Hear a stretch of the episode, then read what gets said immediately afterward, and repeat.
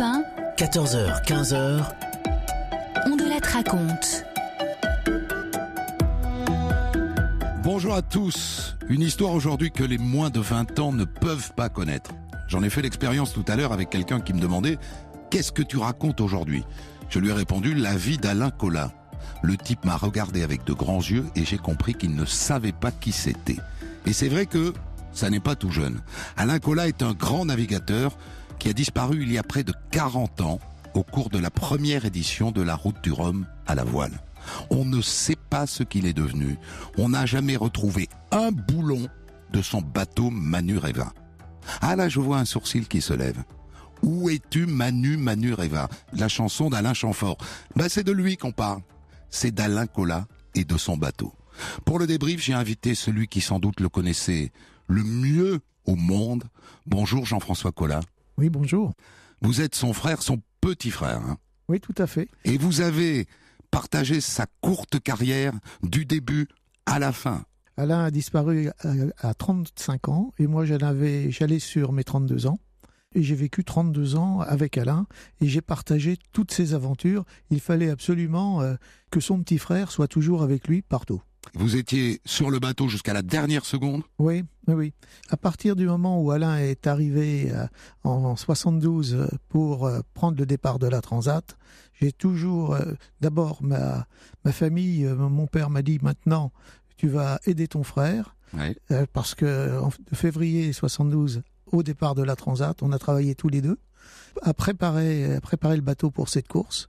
C'est toujours moi qui lui ai envoyé la grand voile, c'était symbolique pour moi, qui a toujours été le dernier à quitter le bord et le premier à l'attendre de l'autre côté de l'océan. J'ai écrit cette histoire avec Quentin Mouchel, la réalisation est de Céline Lebras. 14h, 15h. On de la raconte sur Europe 1. Ce qu'il y a d'unique dans l'histoire d'Alain Collat, c'est qu'il a grandi loin, très loin de la mer. Il n'a pas enfilé de ciré jaune à l'âge de la barboteuse. Il n'a pas fait de dériveur avant d'apprendre à marcher. Il n'est pas allé pêcher au large avec son père ou son grand-père. Il n'avait pas la mer dans le sang, mais alors pas du tout. Alain Collat est un enfant de la France profonde, rural, un bourguignon, un petit gars de Clamcy dans la Nièvre, qui avait la gagne dans la peau. C'est tout.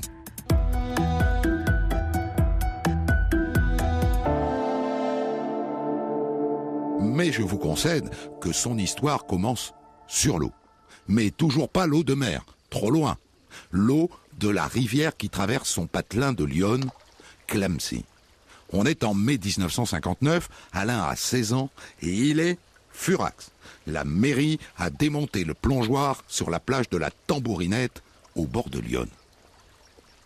Non mais vous vous rendez compte moi, je vous le dis, ça ne va pas se passer comme ça. Mais ça veut dire quoi? Les jeunes veulent faire un peu de sport. Et voilà, on nous enlève le plongeoir. Et donc le lendemain, il écrit une lettre ouverte au maire dans le journal local. Le maire qui finit par le recevoir. Je suis désolé, jeune homme. Mais on va pas le reconstruire, le plongeoir. Bon. Eh bien, dans ce cas, aidez-moi à créer un club de canoë-kayak. Du canoë-kayak. Bon, pourquoi pas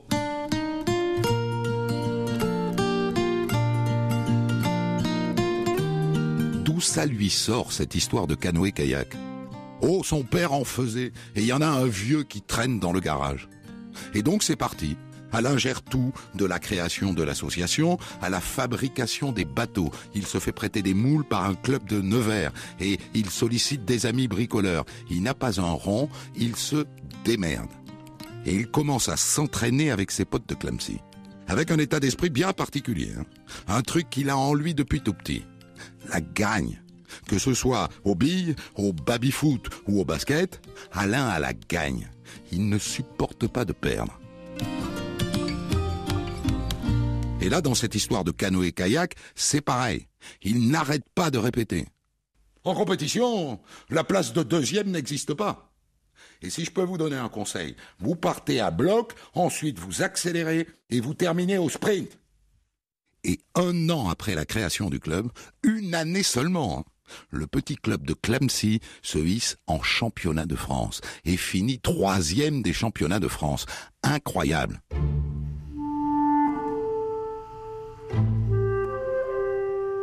Qu'est-ce qu'il en tire, lui, Alain, de cette expérience?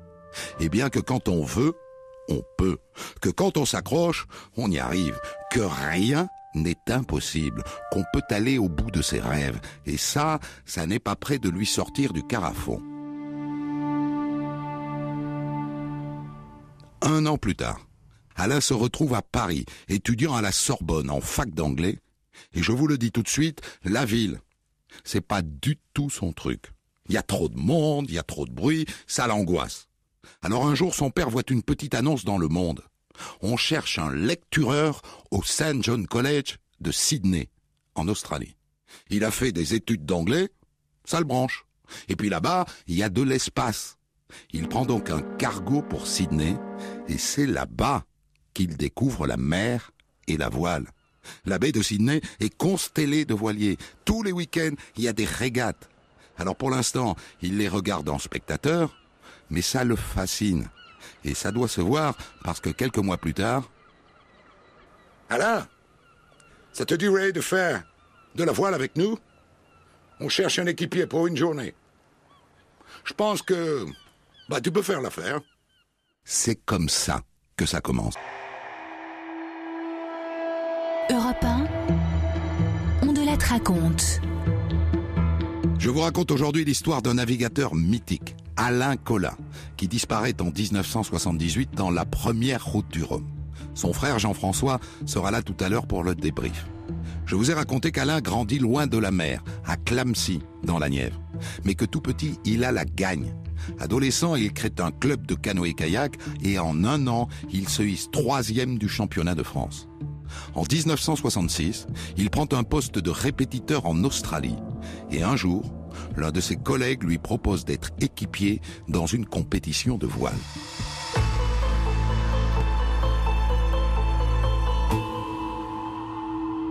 Et il dit yes, bien sûr. Il dit yes tout de suite. Non pas parce qu'il est amoureux de la voile, il n'en a jamais fait, mais parce qu'il est curieux et aussi parce que ça colle avec son besoin viscéral d'aventure. Et le voilà donc parti. Et une fois au large, le clapotis contre la coque, le bruit du vent dans le gréement, cette sensation de glisser sur l'eau. C'est une révélation. C'est un coup de foudre. C'est pour moi.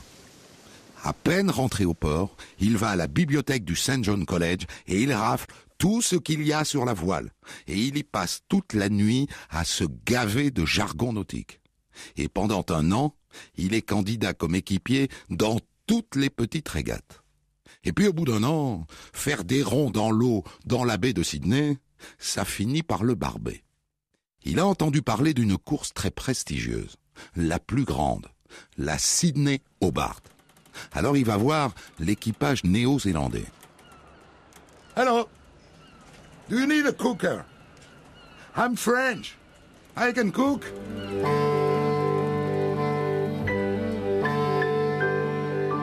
Un Français, pensez-vous, qui propose d'être cuisinier?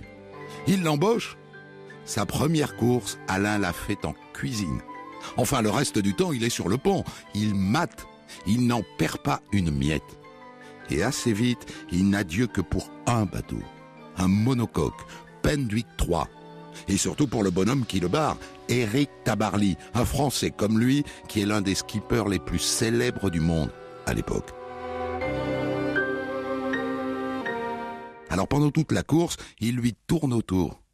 Et à la fin, Tabarly gagne la Sydney Hobart, et il vient le voir avec une sacrée proposition. Dis donc, la plupart de mes gars rentrent en France. Et moi j'ai envie de ramener mon Pindouic en Nouvelle-Calédonie. Ça te dirait d'en être? Drôle de question. Évidemment, il ne rêve que de ça. Et voilà donc Alain Collat sur Pendwick 3, aux côtés de son idole, en route pour la Nouvelle-Calédonie. À bord, il n'y a que des Bretons, des voileux depuis le biberon. Alors au début, le petit gars de la Nièvre qui s'est entiché de la voile, ça les fait sourire gentiment. Mais petit à petit, il l'apprivoise.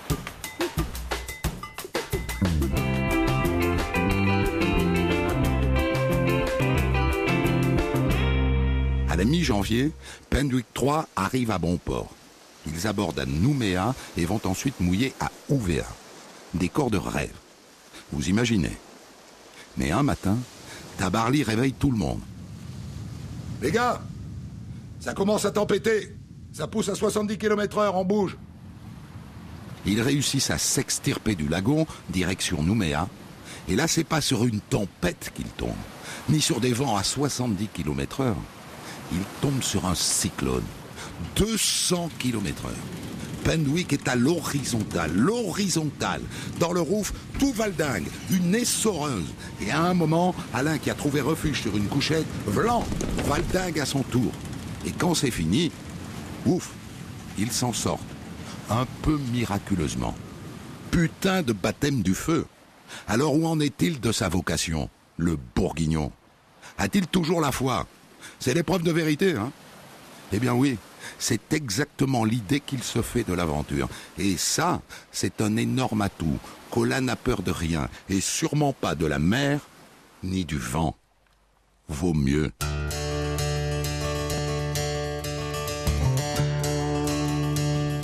Et ce cyclone va sceller une complicité qui se concrétise trois mois plus tard, en mai 1968.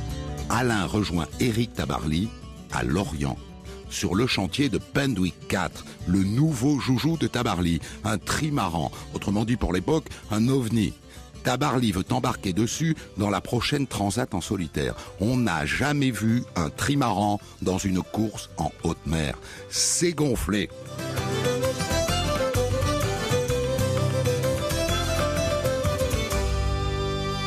Le chantier, évidemment, a pris du retard.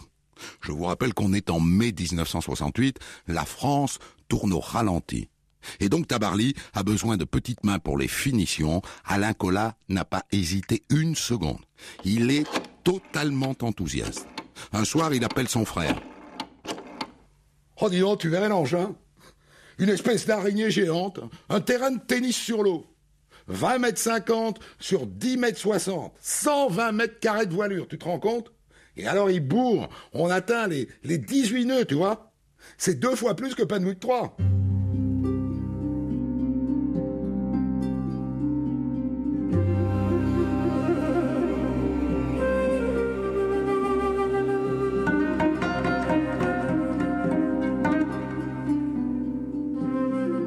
Là, je vous la fais courte. Le trimaran n'est pas au point, Tabarly doit abandonner dans la transat. Et aussi dans la course qui suit. Mais ne retenez qu'une seule chose de cet épisode. Alain Collat a assisté au départ de la transat. Il s'y est vu. Il s'y est vu. Un jour, je prendrai le départ de cette course moi aussi.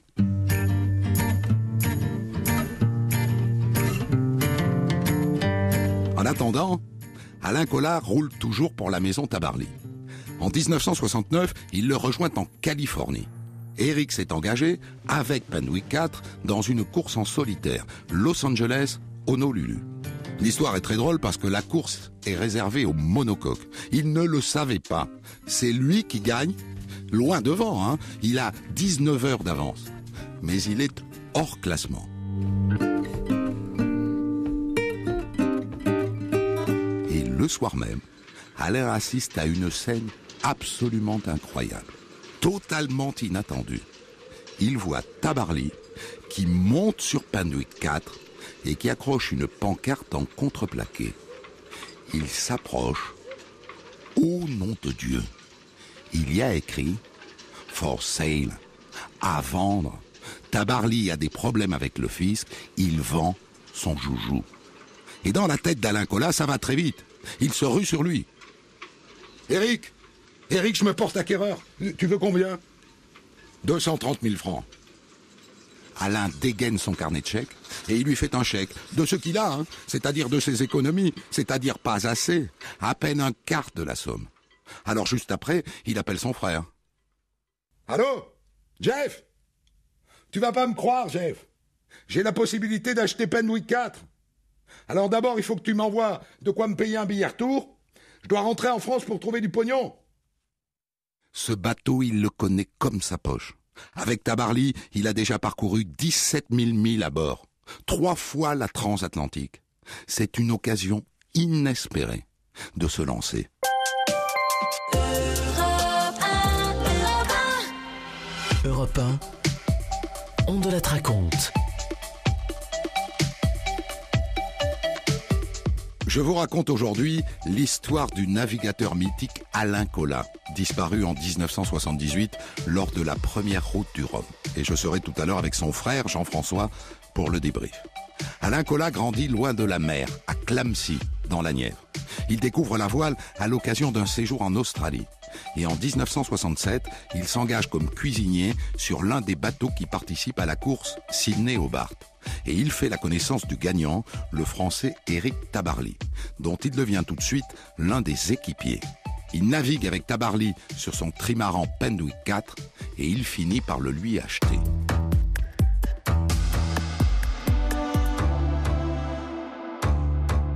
Le lui acheter, c'est une chose, mais le lui payer, c'en est une autre. Il a vidé son livret de caisse d'épargne. Il fait un petit crédit auprès d'un organisme de pêche, mais ça ne suffit pas. Alors pour le reste, il fait un deal avec Tabarly. Si tu veux bien, je te paierai par mensualité. Euh, un peu tous les mois, jusqu'à la prochaine transat. J'ai l'intention de la faire. Ok. Et il prend donc possession de Pendwick 4 en Nouvelle-Calédonie. Et maintenant, il veut le ramener en Bretagne. Comment? Eh bien tout seul. Il n'a jamais navigué tout seul, c'est gonflé. Mais comme son objectif, c'est la transat en solitaire, autant se jeter à l'eau tout de suite.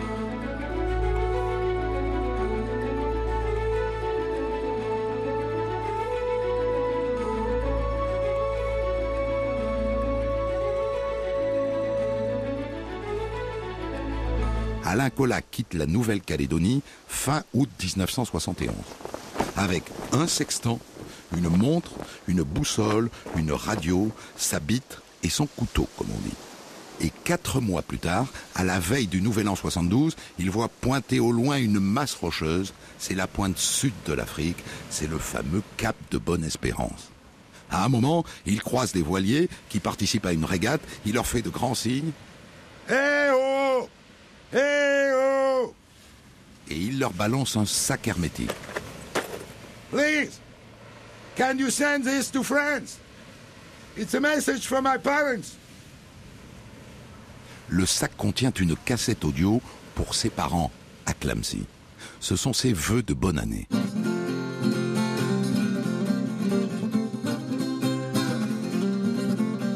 Et ensuite, il attaque la remontée des côtes africaines vers la Bretagne.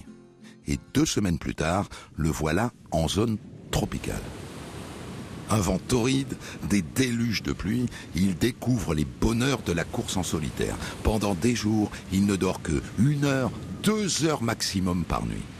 Il passe les îles du Cap-Vert et il arrive au niveau des Canaries. Jusqu'ici, il a été épargné par les tempêtes. Et là, d'un coup, le ciel se couvre, le vent forcit, des rafales de 100 km heure, la mer se creuse, des vagues de 5 mètres, il tombe une pluie glaciale, il y a du brouillard, il ne voit pas à 3 mètres, c'est sa première tempête en solitaire. Mais ça passe.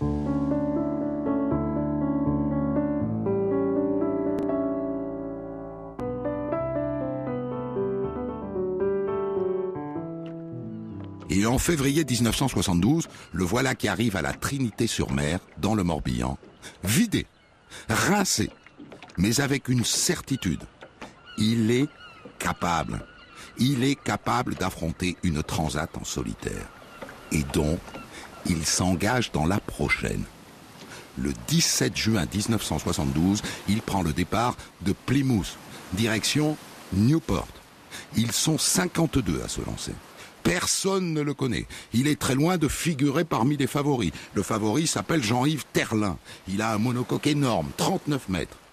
Ça ne l'empêche pas d'être confiant. Ce bateau, c'est une histoire d'amour et surtout l'histoire d'une idée fixe, courir la transatlantique en solitaire. Elle a lieu en juin prochain. Elle se court de Plymouth, Angleterre, à Newport, en Amérique. Ça représente 3000 milles. Le record, c'est plus de 3 semaines, c'est 26 jours. Et moi, 3000 milles, dans l'océan Indien, je les ai torchés en 12 jours et 14 heures. Alain dit à son frère qu'avec Pendwick 4, il va torcher la traversée de l'Atlantique en 20 jours.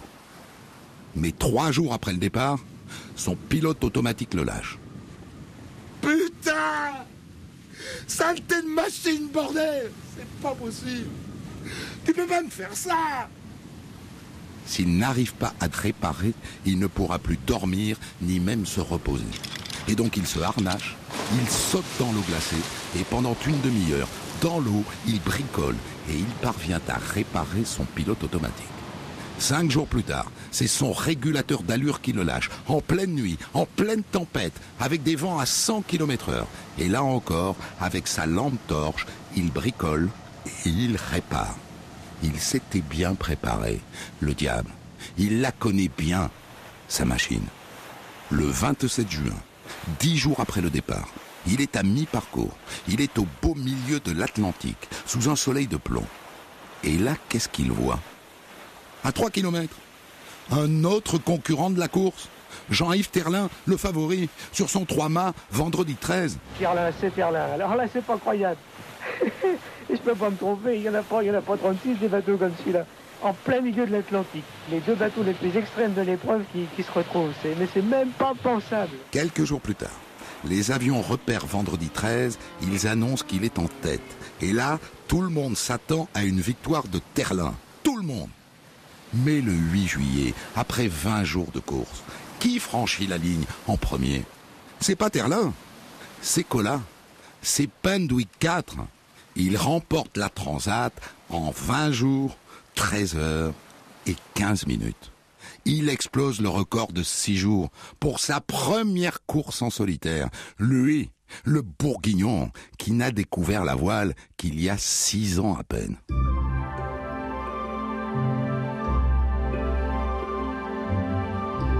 Au lendemain de sa victoire, Alain Collat nourrit un nouveau projet.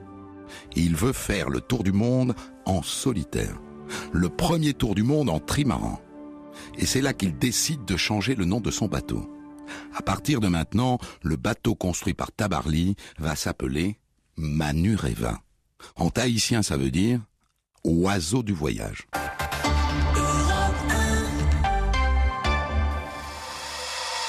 Europe 1, on de la raconte.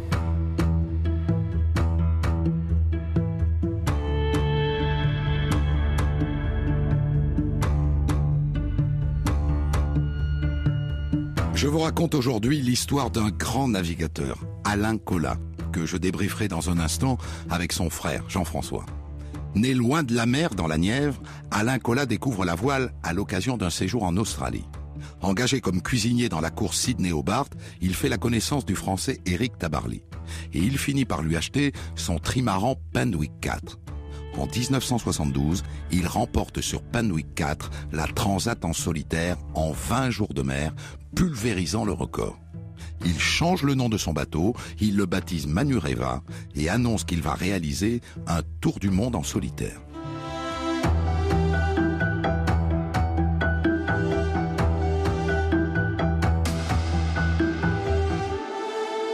Et pour ça, il prépare Manureva. Il a peur des 40e rugissants et du Cap Horn. Il a peur de chavirer et donc il fait installer des sortes de moustaches sur les flancs de la coque principale. Il la consolide aussi cette coque avec de l'alliage en aluminium. Et surtout en cas de chavirage, il aménage une trappe dans la coque centrale, un panneau qu'il pourra déboulonner si le bateau se trouve cul par-dessus tête, pour sortir à l'air libre. Il apprend avec un chirurgien à se recoudre d'une seule main en cas de blessure, et il prend les conseils d'un vieux briscard de 85 ans, le commandant Léon Gauthier, un capitaine au long cours qui a passé 22 fois le Cap Horn. Et c'est parti. Le 8 septembre 1973, Alain Collat se lance pour son tour du monde à Saint-Malo. La foule s'est agglutinée pour le voir prendre le large. Il est célèbre maintenant. Le commandant Gauthier est sur le quai. Alain Collat, cette carte a servi à passer 22 fois le Cap Horn. Avec cette carte, je suis toujours rentré à bon port. Alors je vous la confie avec prière de me la rapporter. Je n'ai pas le temps de vous raconter cette course, mais il réussit son pari. Il réalise le premier tour du monde en multicoque en 169 jours. Il bat le record réalisé en 67 par Chichester, 32 jours d'avance.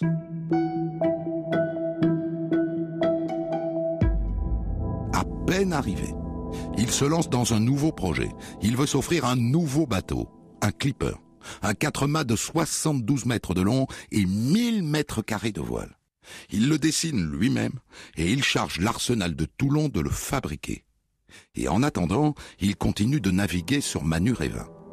En juin 1975, la tuile. Il est à bord de Manurévin.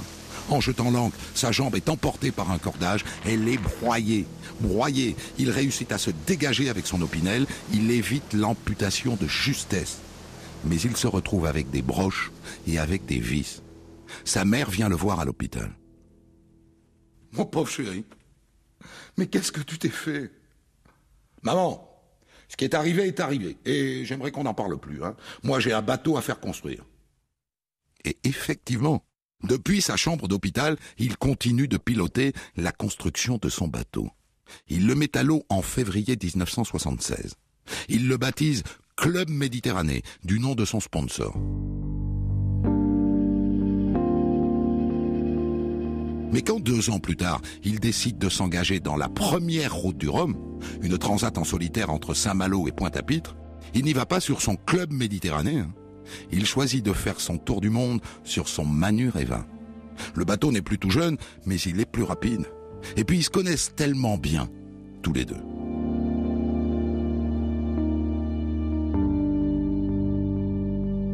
Le 6 novembre 1978, Alain Collat sur Manureva quitte le port de Saint-Malo. La vérité La vérité, c'est qu'il n'est pas très en forme. Depuis son accident, il boite, il est fatigué, il a les traits creusés. Mais il fait un bon départ. Dans le golfe de Gascogne, il est dans le groupe de tête. Régulièrement, il fait des points par radio. Le bateau marche à merveille. C'est bon, j'ai retrouvé le contact avec Manureva. À partir de ce moment-là, Alain Collat ne donnera plus jamais, jamais de nouvelles. Et on ne retrouvera jamais aucun morceau de Manureva. Alain Collat et son bateau ont disparu, corps et bien.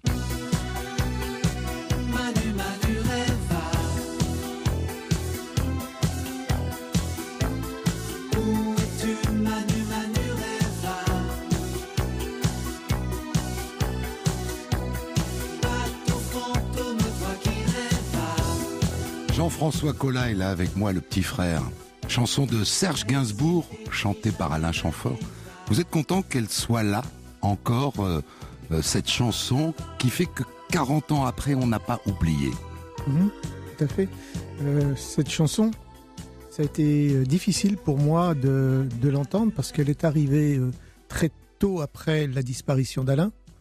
Et j'avais l'impression que c'était un peu des, Une exploitation une exploitation, Ouais, puisque drame. personne, personne n'a ne vous a prévenu. ne nous a prévenu, n'a téléphoné à mes parents ou, fait, ou a- écrit un mot. C'est Gainsbourg. hein. Ouais, oui, ça, il y a le producteur aussi. Et, Et, euh, finalement, avec le temps, et finalement, avec le temps, oui, euh, c'est à chaque fois cette chanson me, me remue. Où es-tu, Manureva Où es-tu, Manureva C'est c'est une litanie qui tourne dans ma tête depuis 40 ans. Alors on a dit beaucoup de choses euh, après la disparition de, de votre frère. Il y a eu beaucoup de fantasmes autour de cette euh, disparition.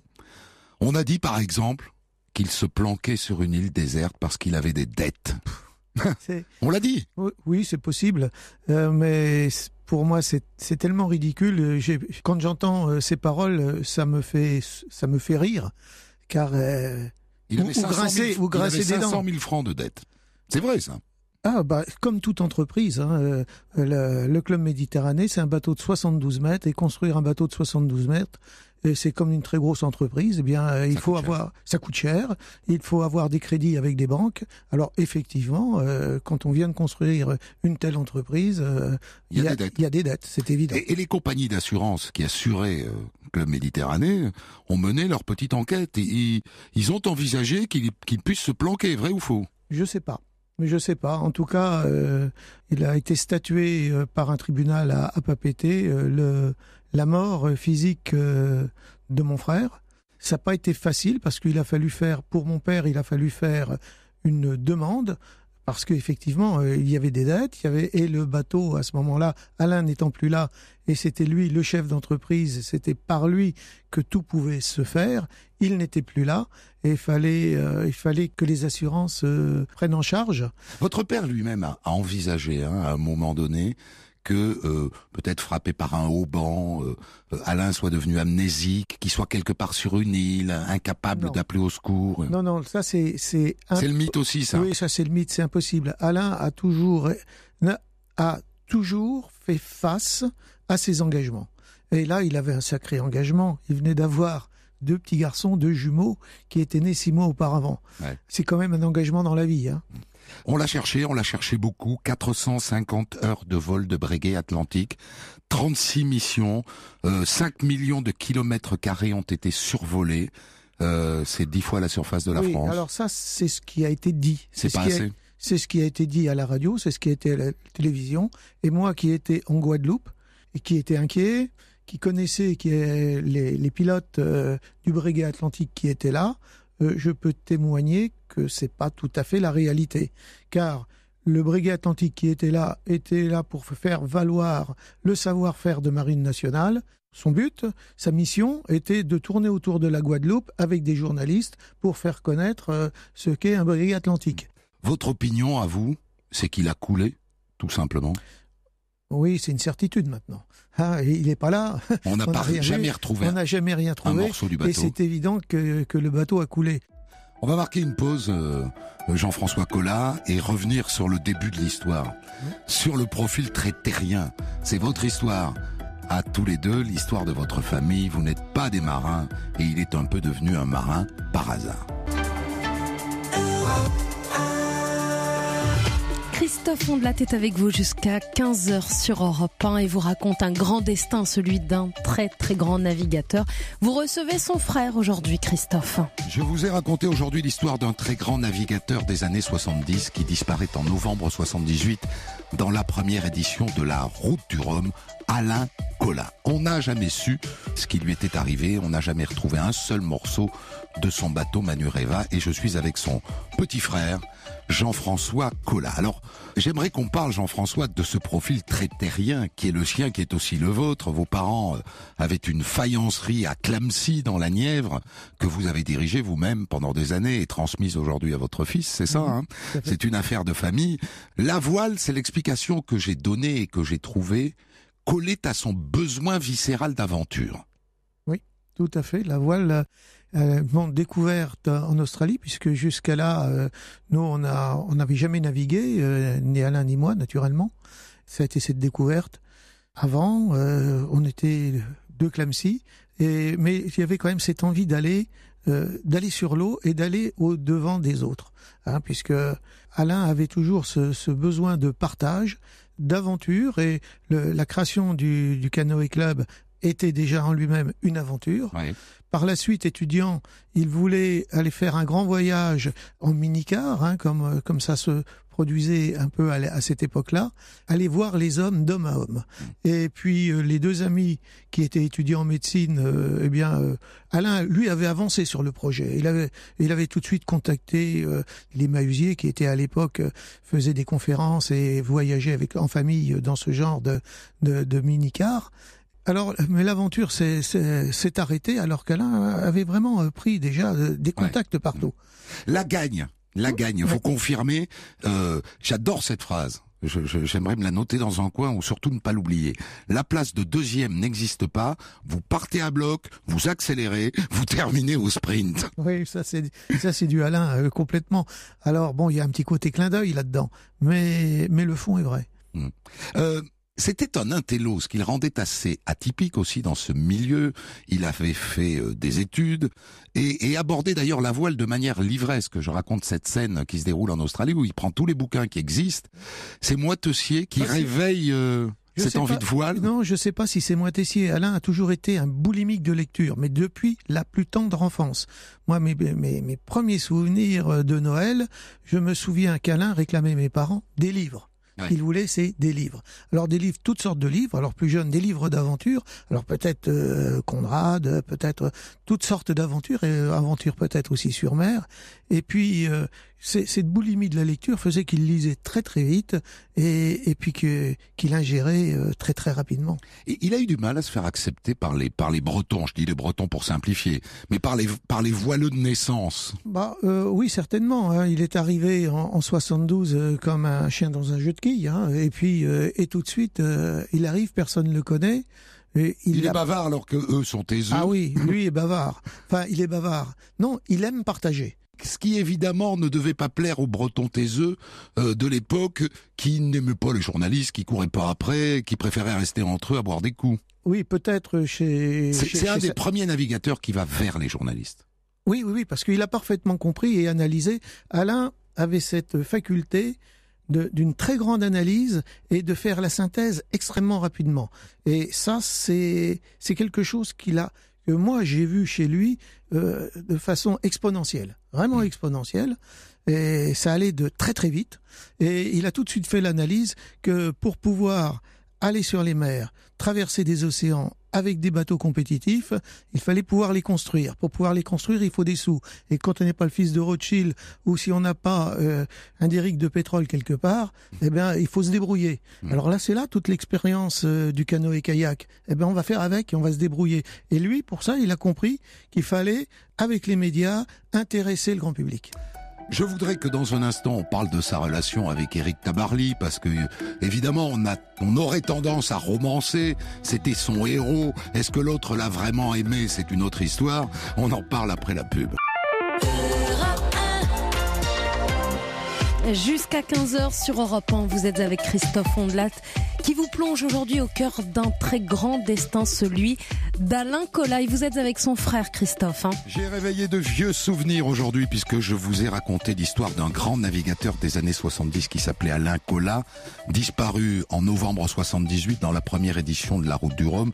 On n'a jamais su ce qui lui était arrivé, on n'a pas retrouvé un seul euh, morceau de son bateau Manureva et je suis avec euh, son frère Jean-François euh, Collat qui l'a accompagné pendant toutes ces années de voile et je voudrais qu'on parle de sa relation avec Eric Tabarly.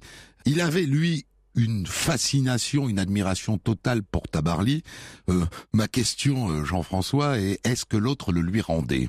Alors oui, il avait euh, une admiration, une grande admiration, comme peut l'avoir le compagnon vis-à-vis du, du, maître. Hein. Je parle. C'était son maître. Oui, c'était son maître. Comme l'artisan d'art euh, a un compagnon, a non pas un ouvrier, mais un apprenti qui va devenir le compagnon, et qui un jour cet apprenti va lui aussi euh, devenir maître artisan et, et, va faire son chef-d'œuvre. Hmm. Et Alain on est aussi d'une. Mon père avait cette, cette optique, était aussi maître faïencier et était parti de rien. Donc il y avait ce respect du maître. Il y avait ce respect du maître qui transmettait le savoir. Hmm. Mais alors pourquoi est-ce que Tabarly, quand il décide de mettre son Penwick 4 en vente, au lieu d'aller accoler ce panneau for sale sur le bateau, va pas voir directement Cola en lui disant ça te branche? Ah, ça, c'est. Il doit savoir que l'autre a envie. Je sais pas. Mais euh, Eric avait certainement une idée en tête, c'était de, de, montrer avec cette course en parallèle entre euh, San Francisco et Honolulu, où il y avait les plus grands bateaux de la côte est des États-Unis et les bateaux néo-zélandais, les plus grands et plus beaux bateaux euh, de course euh, australiens, néo-zélandais et de cette côte est, bateaux qui appartenaient tous à des milliardaires.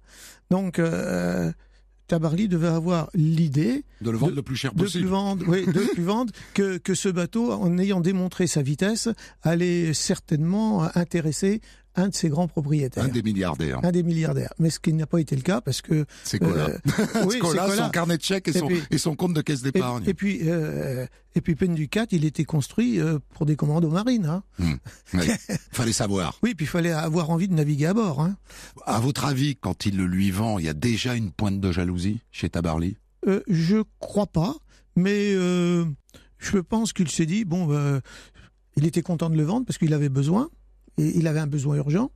Et puis il se disait bon bah euh, il ne pensait pas qu'Alain arriverait jusqu'à la Transat. Ouais. Ah ça oui ça j'en suis certain. Oui. Alors quand il la gagne là pour le coup probablement qu'il est très jaloux. Oui bah oui il a il y a il y a pas eu de, de, de petits mots de messages il y a rien eu ça a été le silence. Ouais, voilà faut pas trop gloser sur la transmission entre Tabarly et Cola euh, ça c'est pas fait. Alain a, a, toujours respecté Eric. Hmm. Alors sa victoire dans la Transat en en 72. C'est c'est ça qui le fait changer de statut. Il passe euh, de l'absence absolue de notoriété à la euh, célébrité. Ça change tout pour lui. Bah, ça change tout, oui, parce qu'il voit la possibilité de pouvoir réaliser ce qu'il a envie. Euh, C'est ses envies les, les plus profondes. hein. C'est-à-dire de, comme je vous ai dit tout à l'heure, de faire le chef-d'œuvre.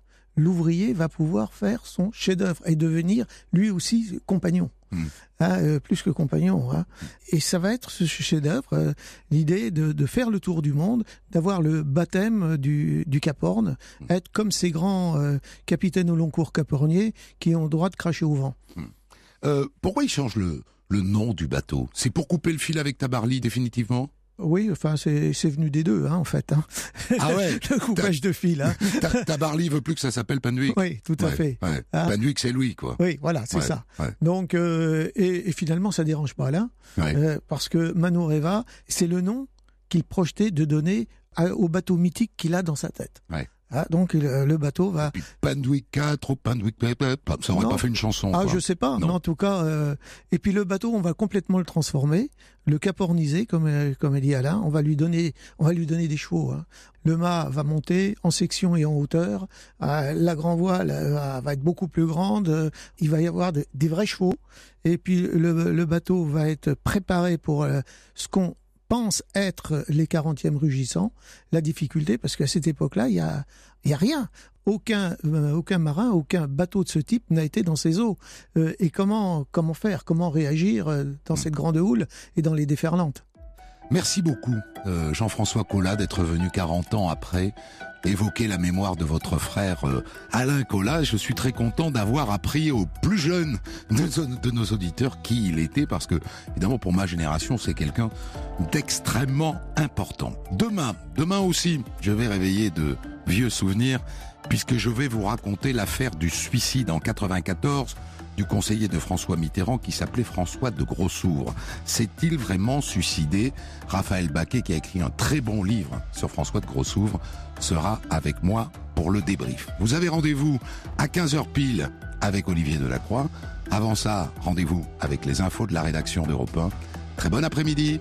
À demain, 14h. Merci Christophe Ondelat, bel après-midi à vous aussi et toutes vos histoires bien sûr elles sont à retrouver dès maintenant en podcast sur europe1.fr. Dans 5 minutes à 15h tout pile, Olivier Delacroix vous écoute. Bonjour Olivier, Bonjour Anissa. quel est le programme du jour? Alors aujourd'hui nous allons parler de nos chats, de nos chiens, Oula. mais aussi de nos lapins, de nos cochons. Euh, Nous allons parler de la relation que nous entretenons avec nos animaux. Et il y a de quoi dire. Déjà, il y en a plus de 13 millions en France. Oui, hein. donc oui. si vous en avez un, n'hésitez pas à nous appeler.